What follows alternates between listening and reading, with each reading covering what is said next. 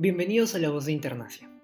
Es domingo 30 de agosto, el día de hoy presentaremos una entrevista realizada por Clara Asti, vicepresidenta de la asociación, a Sebastián Ains, docente del Departamento de Ciencias Sociales en la Pontificia Universidad Católica del Perú, acerca del papel internacional de Rusia en la actualidad. Cabe agregar que esta entrevista se realizó en la fecha del 31 de marzo del presente año. Muy buen día con todos, soy Clara Asti, vicepresidenta de Intermacia, en esta oportunidad contamos con la presencia del doctor Sebastián Ains, quien es docente y coordinador de la especialidad de Relaciones Internacionales en la Pontificia Universidad Católica, para una entrevista sobre Rusia en la actualidad, la cual, debido a la coyuntura en la que vivimos, deberá ser desarrollada de forma virtual. Profesor, buenas tardes. Comenzamos con la primera pregunta, entrando al tema de la política rusa. Desde finales de los 90, Vladimir Putin ha estado al frente de la Federación Rusa, ya sea como presidente interino, primer ministro o presidente elegido.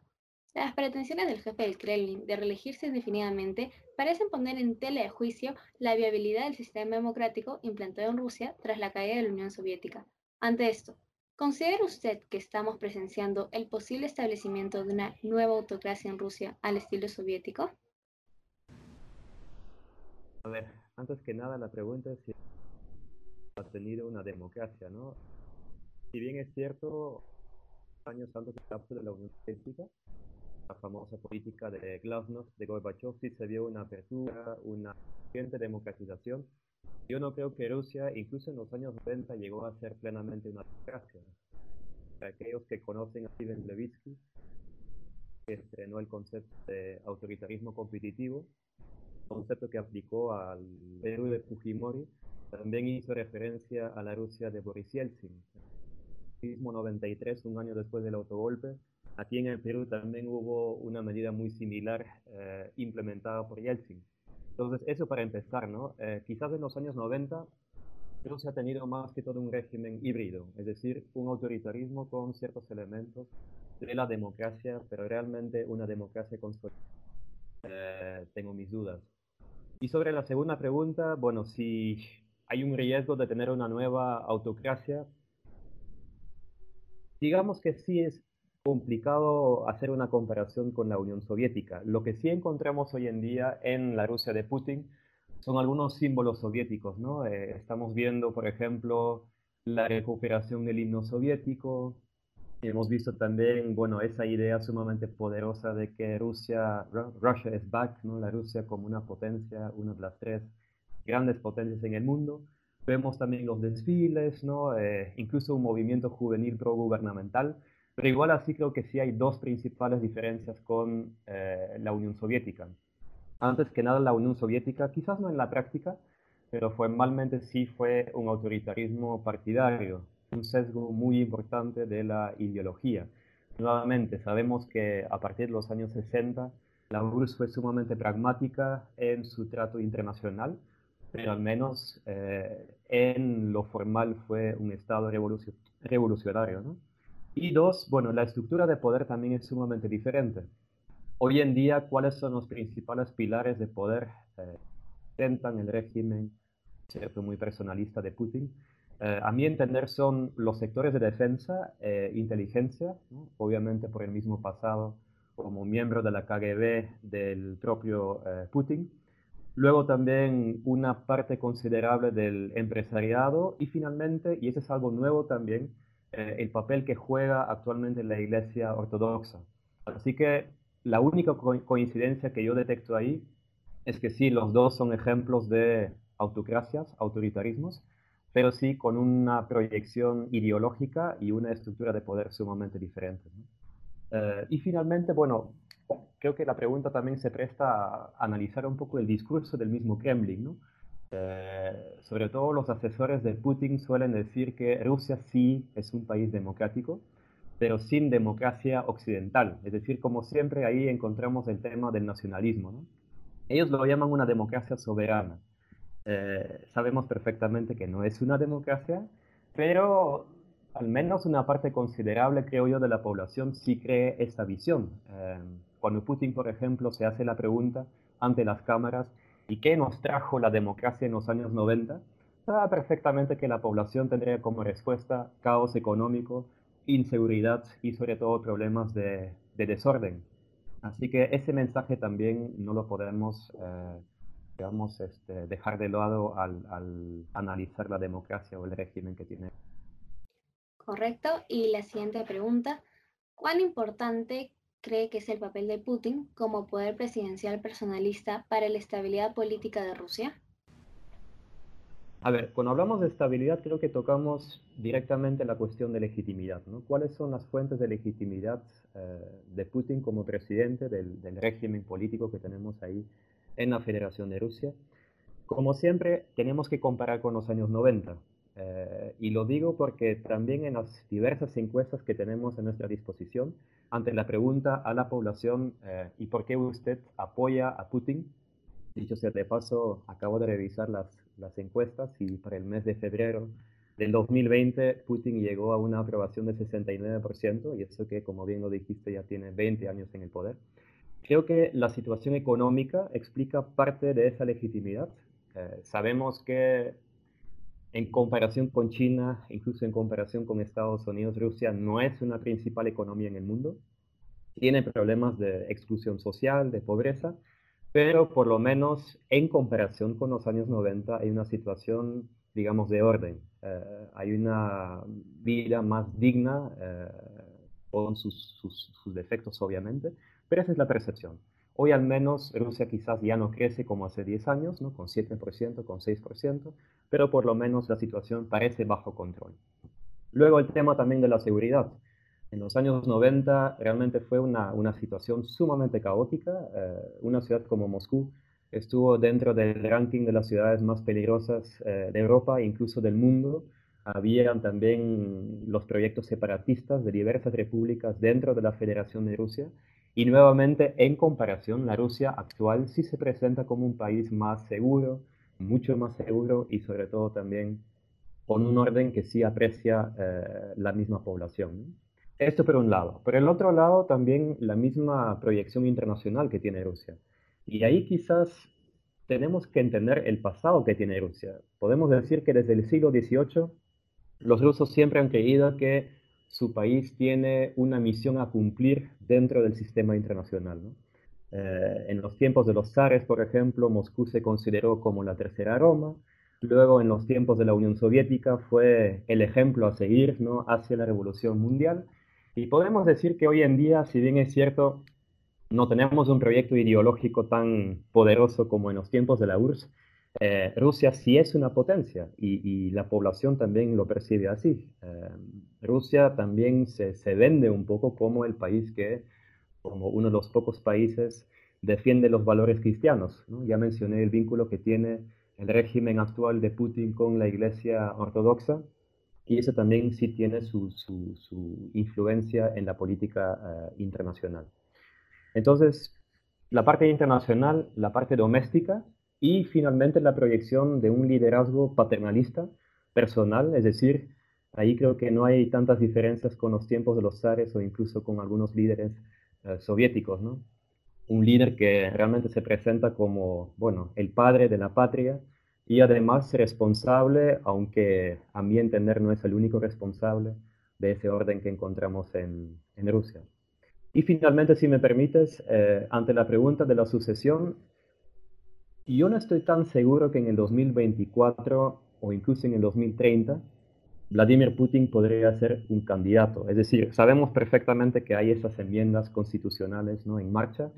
Si bien es cierto, no va a haber el referéndum ahora el 22 de, abril, pero sí se sabe que en algún momento va a reaparecer el, el proyecto. Sabemos que esas enmiendas además podrían permitir a Putin quedarse en el poder para dos mandatos más, son mandatos de seis años, así que si acaba ese mandato en el 2024, podría quedarse hasta el 2030 y luego eventualmente del 2030 al 2036, es decir, 36 años de Vladimir Putin como líder de, Rusia. Em, es posible, pero repito, la misma prensa rusa eh, ha estado especulando mucho sobre el último gabinete. ¿no? Como bien lo sabes, en el mes de enero, cuando Putin eh, formuló su State of the Union, para así decirlo, también eh, defendió la idea de recomponer por completo su gabinete. Y muchos dicen que quizás en ese nuevo gabinete podrían estar los posibles candidatos para sucederle a, Putin. Por ejemplo, el actual premier, que no es un personaje tan conocido, ¿no? fue director de la agencia fiscal, ¿no? el equivalente de la SUNAT en, Rusia. Em, tenemos ahí a Shoigu, que sigue siendo el ministro de Defensa, que es prácticamente un héroe ante los rusos. Y aunque no es un ministro, el mismo alcalde de Moscú eh, se encuentra entre los posibles sucesores para Putin. Si no es ahora en el 2024, bueno, será en algún momento, ¿no? 2030, 2036. Y seguimos. La teoría del path dependence plantea que el papel de la historia, de la secuencia de decisiones tomadas por unos, tendrá un impacto más allá de las condiciones coyunturales. Es decir, la historia importa. Para el caso de Rusia, ¿Qué eventos puntuales podrían explicar la emergencia y permanencia de una democracia imperfecta, incluso considerada inexistente, en la Federación Rusa? Bueno, efectivamente con ese matiz, ¿no? No creo que haya una, democracia eh, ni ahora ni hace 10 o 20 años. Eh, como bien lo dices, el pasado sí influye muchísimo y además es una lectura muy, muy poderosa entre los rusos, ¿no? Eh, se me ocurre el, uno de los libros de la ganadora de Nobel ¿no? de literatura, Svetlana Alexievich, em, donde justamente en El fin del Homo Soviéticos trata de entender un poco ¿no? la psicología colectiva del, del, ruso actual. Y ahí, por ejemplo, también realiza una cita de una, una señora ya de edad avanzada quien dijo, bueno, finalmente más de la mitad de rusos aún estamos a la espera de un nuevo Stalin. Así que si sabemos que Rusia nunca ha tenido una trayectoria democrática, no soy tan determinista. Puede haber una democratización en el futuro, pero creo que sí es un desafío. Eh, el ruso realmente cree que incluso hay una especie de psicología de esclavo eh, entre los, rusos y rusas, y además también en el aspecto político quizás hasta son más asiáticos que realmente occidentales. Eh, sabemos, por ejemplo, que no hubo el renacimiento en Rusia, cosa que sí empezó a impulsar ciertos valores que hoy consideramos democráticos en, Occidente. Ahora, nuevamente, el pasado sí es importante, pero no creo que es la cultura la que realmente explica la ausencia de una democracia en, Rusia. Eh, creo que hay otros factores, Por ejemplo, el tema del petróleo. Si realizamos una lista con los países eh, exportadores de petróleo o de gas a nivel mundial, la gran mayoría no tiene una democracia. Si revisamos países como Irán, Arabia Saudita, eh, países como Kuwait, incluso la Venezuela actual, bueno, ¿qué es lo que tienen en común? Son estados rentistas, estados que viven de la producción y sobre todo exportación de los hidrocarburos. Y eso hace que, bueno, finalmente nunca se llegó a ver un contrato social, un contrato fiscal que sí eh, hay en, digamos, países occidentales o países eh, europeos. Entonces, esta estructura económica, tal vez, a mi entender al menos, contribuye con la falta de una democratización. Em, otro elemento, bueno, como bien lo sabes, incluso si pensamos en, en las posibilidades de consolidación de la democracia peruana, no todo es top-down, es decir, no todo depende del gobierno. También se necesita una base societal, ¿no? una sociedad civil que puede acompañar a la democratización. Y es justamente ahí donde también detecto un problema en, Rusia. Hay movimientos sociales, hay partidos políticos, pero en comparación con Estados Unidos, países europeos, sí se trata de una sociedad civil mucho más eh, débil, debilitada o incluso parcialmente cooptada por el régimen. Y quizás por, último también el, contexto internacional. Putin no es el único caso de un líder así de fuerte, así de, proyección paternalista. Lamentablemente vivimos en tiempos con ese tipo de líderes. ¿no? Eh, es una era de populismos, de polarización política. Vemos el caso de, más allá de Putin, de, líderes como Erdogan en Turquía, eh, incluso Modi en India. Entonces, ese contexto internacional que algunos describen como el fin de la tercera ola de democratización quizás tampoco contribuye mucho con una democratización en Rusia. Las relaciones bilaterales de Rusia con los Estados Unidos han pasado por complejas etapas durante las dos décadas de Putin en el poder. Un ejemplo de ello se dio durante las elecciones presidenciales estadounidenses de 2016, cuando la administración de Obama acusó al Kremlin de interferir en los resultados de dichos comicios. Cuatro años después, las tentativas de Putin de reelegirse indefinidamente afectan, aunque no de una forma clara, a las nuevas elecciones presidenciales americanas de 2020. En específico, algunos analistas han comentado que las pretensiones del actual jefe de Estado ruso tratan de debilitar la confianza de los ciudadanos estadounidenses en su sistema democrático y en sus instituciones. ¿Considera usted que los deseos de Putin de mantenerse en el poder van más allá del plano interno y buscan debilitar la imagen de la democracia norteamericana? A ver, antes que nada un poco de contexto, ¿no? Eh, algunos dicen que estamos viviendo en una guerra fría 2.0, ¿no? Que, que, nuevamente hay esta contienda, ya no tan ideológica, pero sí más que todo geopolítica entre Occidente y Rusia. No es que quiero buscar culpables, pero creo que el, principal problema en esa relación bilateral ha sido ese, ¿cómo llamarlo? Ese chip llamado Guerra Fría eh, metido en las cabezas de algunos tomadores de decisión en, en Occidente. ¿no? Como ya lo dije, la Rusia de los años 90 no solamente fue un país sumamente debilitado, sino también un país que sufrió casi una humillación ante las demás potencias en el mundo. Entonces probablemente, y esa es mi hipótesis, eh, a inicios del presente siglo se pensó en Occidente que Rusia para siempre podía ser un país cooptable, un junior partner, para así llamarlo, no una potencia, pero de segundo rango, que podía en algunos casos acompañar las políticas occidentales. Pero luego, ¿qué pasó? Bueno, llega al poder Putin inicialmente, y eso es importante para saberlo, no es que desde la misma llegada al poder de Putin se dio un deterioro de relaciones. Eh, yo diría que recién en el 2007-2008, cuando ya se ve el incremento en el precio del petróleo, Rusia y sus gobernantes empiezan a ser más, más asertivos. Eh, y eso obviamente les chocó un poco, por no decir mucho, a países como Estados Unidos y, ciertos países europeos. Em, recuerdo bien los tiempos de Barack Obama cuando un periodista le hizo la pregunta, ¿y cómo tiraría usted el papel que tiene actualmente Rusia en el mundo? Y dijo, bueno, es un regional power, es decir, es una, una potencia regional. Era como decir, bueno, Rusia puede tener influencia en países como Kirguistán, países como Bielorrusia, países como Armenia, pero por favor, ¿de qué países estamos hablando? Ese fue un poco el, el tono, ¿no?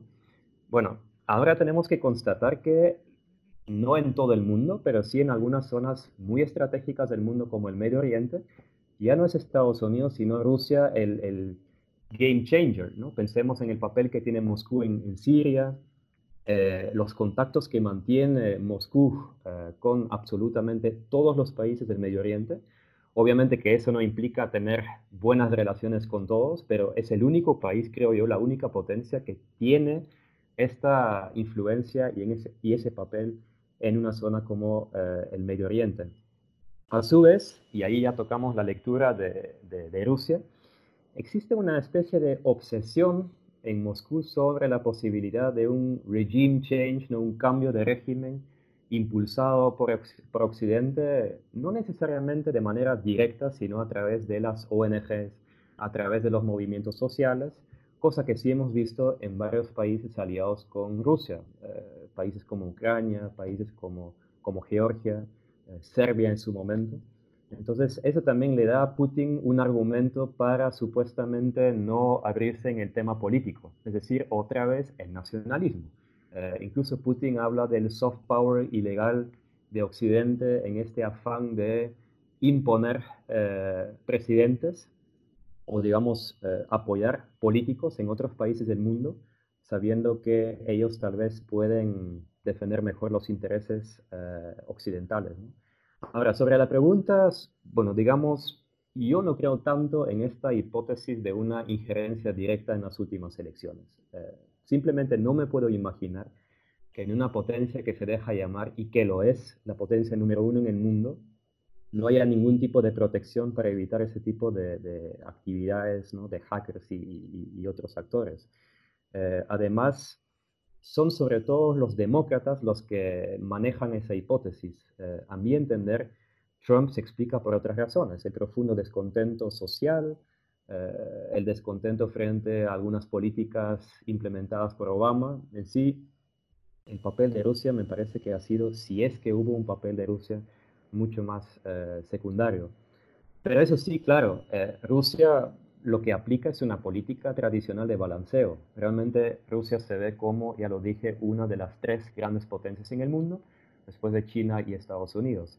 Y ese juego de balanceo, bueno, ya tiene siglos de, existencia, ¿no? Lo hace a través de, de, foros diplomáticos, la guerra informativa que también estamos viendo, ¿no? Con Sputnik News, con Russia Today, lo vemos a través de la participación rusa en algunos conflictos, casi siempre en bandos opuestos a Occidente, y lo vemos a través de lo que algunos llaman estos hybrid wars, es decir, guerras híbridas. No son conflictos armados, pero sí ese tipo de actividades ¿no? a través de las redes eh, y que apoyan de alguna manera a fuerzas antisistémicas, ¿no? Eh, incluso de manera abierta. Putin tampoco lo esconde, ¿no? sus, sus vínculos con el Front Nacional en Francia, eh, Alternative für Deutschland, ¿no? la fuerza de la ultraderecha en, en, Alemania, pero también fuerzas del otro opuesto ideológico como Syriza en, en Grecia. Ahora, decir que ese es uno de los principales motivos para quedarse en el poder no me parece. Incluso, eh, voy a decir más, si en algún momento Putin dejaría de ser presidente de Rusia, realmente yo no espero ningún tipo de cambio en cuanto a política exterior de Rusia. Si es que hay en ese momento un tema donde se puede hablar de un consenso doméstico casi completo, es precisamente en el tema del papel de Rusia que, bueno, que, juega Rusia en, en, la política internacional. Eh, entonces, no me parece que sea un motivo para explicar este afán de perpetuarse en el poder. Muy bien, ahora pasamos al siguiente tema, que es el precio del petróleo. El último 6 de marzo, en una reunión de la OPEP, se propuso recortar la producción de petróleo a un total de un millón y medio de barriles diarios para tratar así de estabilizar el precio ante el nuevo impacto del coronavirus. Sin embargo, Rusia rechazó aceptar el nuevo recorte, rompiendo así su alianza petrolera con Arabia Saudita, a lo que respondió esta con un incremento de la producción del crudo que ascendió hasta un 25%. Considera que la negativa rusa a aceptar los recortes podría significar una estrategia para presionar a Arabia Saudita a que asuma el recorte del crudo, de tal forma que les permita seguir vendiendo sus barriles a un precio más alto? ¿Y podrá la economía rusa soportar los bajos precios del petróleo? A ver, em, sé perfectamente que en la prensa se, se habla mucho sobre esa, ese conflicto, esa guerra del petróleo, ¿no? donde supuestamente hay dos opositores, por un lado Rusia, por otro lado Arabia Saudita. Me parece que deberíamos verlo más como una relación triangular y precisamente una relación entre los tres principales productores de petróleo en ese momento, que son obviamente Rusia, un país que no forma parte de la OPEP, eh, Arabia Saudita, que es un fundador y un líder de este cartel ¿no? de petróleo, pero también Estados Unidos. Estados Unidos quizás no ha tenido una influencia tan abierta en esos últimos días y las últimas semanas, creo yo más como consecuencia de las elecciones de aquí en unos, en unos meses, pero creo que esos son los tres jugadores, no solamente son, son dos. Em, bueno, como bien lo dijiste, Rusia no forma parte de la OPEP, pero desde el año 2016, 2016 hubo una especie de alianza entre los miembros, los integrantes de la OPEP y Rusia algo que se, conoce, se conoció como OPEP Plus. ¿no? Eh, ¿Cómo se explicó en su momento esa alianza? Fue más que todo una reacción a o hacia la producción masiva de petróleo esquisto eh, en Estados Unidos. Digamos que eso generó un impacto sumamente negativo en el precio. Digamos que es una, una ley de la economía, ¿no? Cuando aumenta la, la oferta, y la demanda en esos últimos años no ha incrementado tanto, claro que sí, el, el, efecto fue una caída en los precios. Entonces, eso fue, digamos, eh, la base de ese acercamiento entre Rusia y Arabia Saudita. Ahora, la gran pregunta, ¿y por qué Rusia se opuso en esos tiempos tan difíciles, tan críticos de COVID-19 a una reducción de la oferta de, o la producción de petróleo? Em, oficialmente el argumento fue resulta muy prematuro. Deberíamos esperar un poco más. Quizás esa pandemia solamente durará un par de semanas, así que ¿para qué tomar una decisión que puede afectar tanto a eh, nuestra capacidad de producción y sobre todo, bueno, nuestra economía? Todos sabemos que eso fue más que todo el discurso. En la práctica, hay otros argumentos, ¿no? Por ejemplo, se sabe que en el mes de febrero Estados Unidos impuso nuevas sanciones hacia la principal empresa petrolera de Rusia, que es Rosneft. Es una empresa para esta, precisamente por el papel que tuvo Rosneft en la compra de una compra masiva de petróleo venezolano. Eh, es la misma empresa también que está a cargo de una inversión realmente muy importante en varios campos de petróleo eh, dentro de ese país eh, caribeño. Entonces, varios analistas han interpretado este niet ruso a la reducción de producción de petróleo como una respuesta a dichas sanciones formuladas hace un par de semanas. Y por otro lado, bueno, como ya lo dije, tanto para Arabia Saudita y quizás aún más para Rusia, es sumamente incómodo que se ve esa producción masiva de petróleo esquisto en Estados Unidos. Entonces, claro que Rusia también hizo todo lo posible, es más, hace todo lo posible para acabar, no con todas, pero por lo menos con algunas de las empresas a cargo de producción de este eh, recurso. ¿no? Eso sí, ante la pregunta, ¿y cuándo podría terminar esta, esta contienda? Creo que hay una variable que quizás no es tan científica, pero que tiene que ver con eh, la personalidad tanto de Putin como de MBS, ¿no? Mohammed bin Salman, quien es el hombre fuerte de facto de, Arabia Saudita. Los dos líderes son, son sumamente sensibles a su imagen doméstica, a su imagen internacional. Con eso no quiere decir que no va a haber ningún tipo de solución, pero no lo espero por lo menos en el corto plazo. Ahora, Rusia puede sobrevivir con un precio de petróleo entre, ¿cuánto? Entre 20 y 30 dólares el barril. Creo que hoy el precio Brent fue de 26 dólares. En el corto plazo sí lo puede hacer. Eh, si dejamos de lado el costo de producción, eh, según el IMF, Rusia puede mantener su equilibrio de presupuesto con un precio a partir de 42 dólares. Es decir, estamos muy debajo de ese precio. Pero en Arabia Saudita se necesita 82 dólares, es decir, es un precio que no hemos visto en esos últimos años. Eh, eso por un lado. Por otro lado, Rusia y Arabia Saudita sí tienen unas reservas internacionales realmente enormes. Hablamos de más de 40 mil millones de dólares. Así que temporalmente, si así lo desean MBS y Putin, eh, no sería obviamente lo más responsable ni lo más inteligente, pero pensando en esa lucha casi personal entre dos líderes, eh, sí se podrían usar parcialmente esas reservas internacionales para cubrir este, este conflicto. Ahora, Rusia, ya lo dije, acaba de terminar una recesión hace dos años, tiene crecimiento, o mejor dicho, tuvo crecimiento, pero un crecimiento del 1%, 1.5%, que no es gran cosa, y además en un contexto de la pandemia COVID-19, eh, Putin ya lo anunció, va a haber un tremendo incremento en el gasto social. Así que, nuevamente, en el corto plazo se puede prolongar esa situación, pero en algún momento eh, los dos tendrán que acercarse, quizás a través de un, un, papel intermedio de, de, Estados Unidos para poner fin a esta situación irracional, ¿no? por así decirlo. Y como bien ya lo mencionó, otro de los actores que entra en escena es Estados Unidos, considerado como uno de los mayores productores de petróleo en todo el mundo y competidor principal de Rusia en la industria petrolera. No obstante, el problema que afronta la industria petrolera norteamericana es que sus costes de extracción suelen ser mucho más altos que el propio precio al que se cotiza el crudo actualmente, por lo que los recortes que proponía la OPEP desde la perspectiva rusa estarían logrando el renacimiento de la industria petrolera norteamericana. ¿Cree usted que el gobierno ruso podría contener la economía el tiempo suficiente como para superar la industria petrolera de Estados Unidos?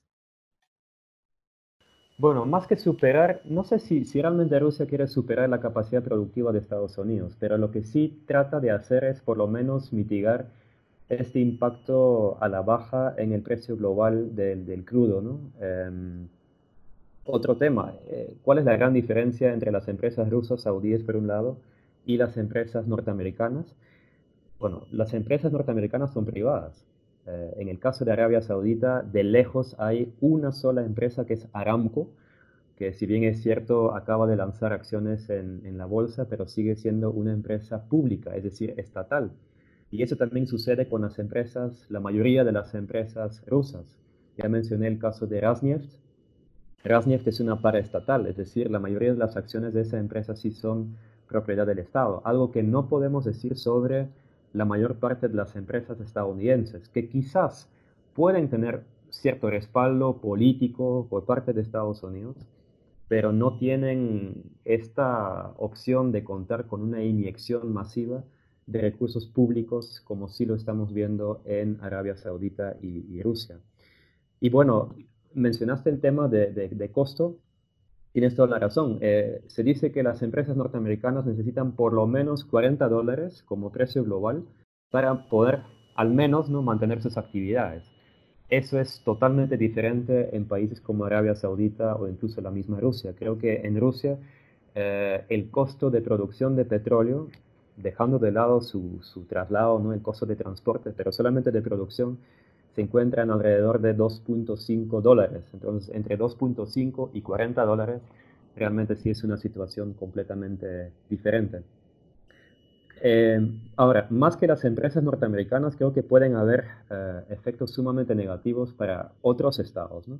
Eh, no tanto países del Golfo como los Emiratos, Kuwait, ¿no? países como Oman, pero sí países como Irak, países como Irán, la misma Venezuela. Y que paradójicamente suelen ser países políticamente más eh, alineados con Rusia. ¿no? Se sabe sobre los vínculos entre Venezuela y Rusia, sobre los vínculos entre Irán y Rusia.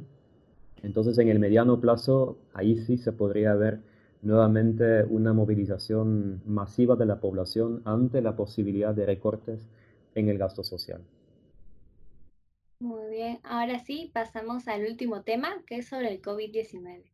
Actualmente la cantidad de infectados en Rusia asciende a los mil casos y por el momento a los 10 fallecidos. Putin ha ordenado que la semana no será laborable y se recomienda que no salgan de sus casas. Por otro lado, se han prohibido las reuniones de más de 50 personas y se han cerrado escuelas, universidades y colegios.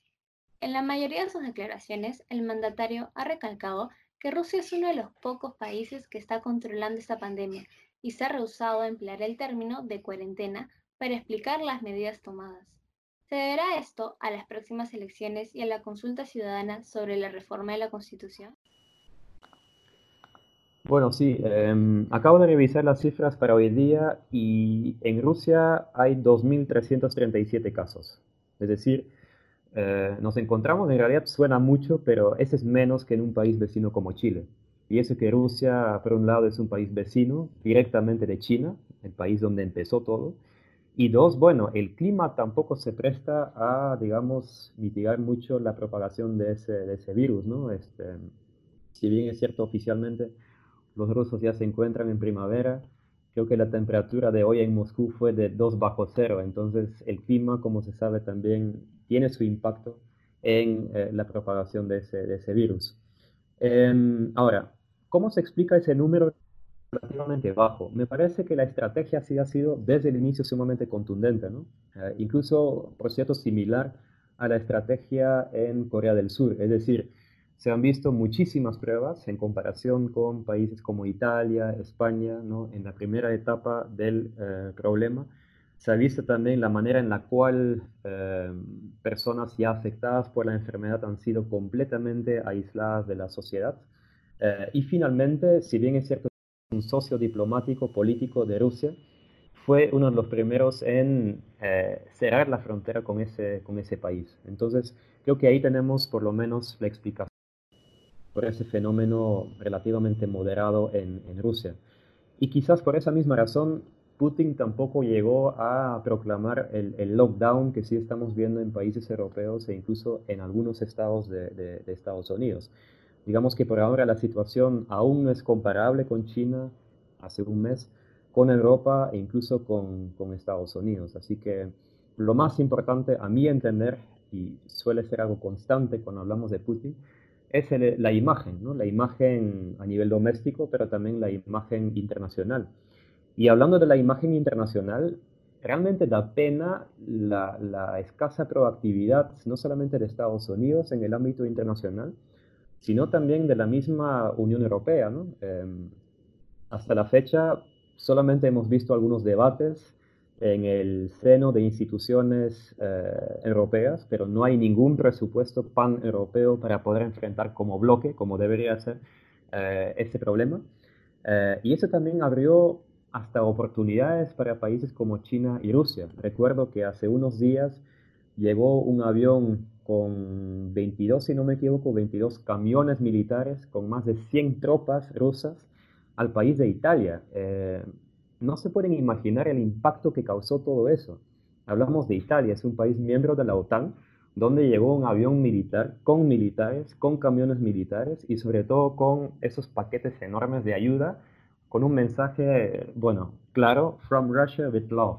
Así que, eh, nuevamente, para una parte de la opinión pública, el mensaje ha sido sumamente claro, que cuando realmente la, situación es precaria, es crítica, tal vez no se debería contar tanto en, la Unión Europea, en los países vecinos, sino en países como Rusia y China. No lo digo yo, pero sí se trata de gestos eh, organizados por China y Rusia que pueden este, originar esa, esta impresión. Y con eso ya cerramos la entrevista. En nombre de Internacia, muchas gracias profesor por su tiempo y muchas gracias a todos y todas por ver. Les deseo un buen día. Así concluye el podcast de hoy. En el siguiente episodio veremos el impacto global del coronavirus desde la perspectiva de las relaciones internacionales.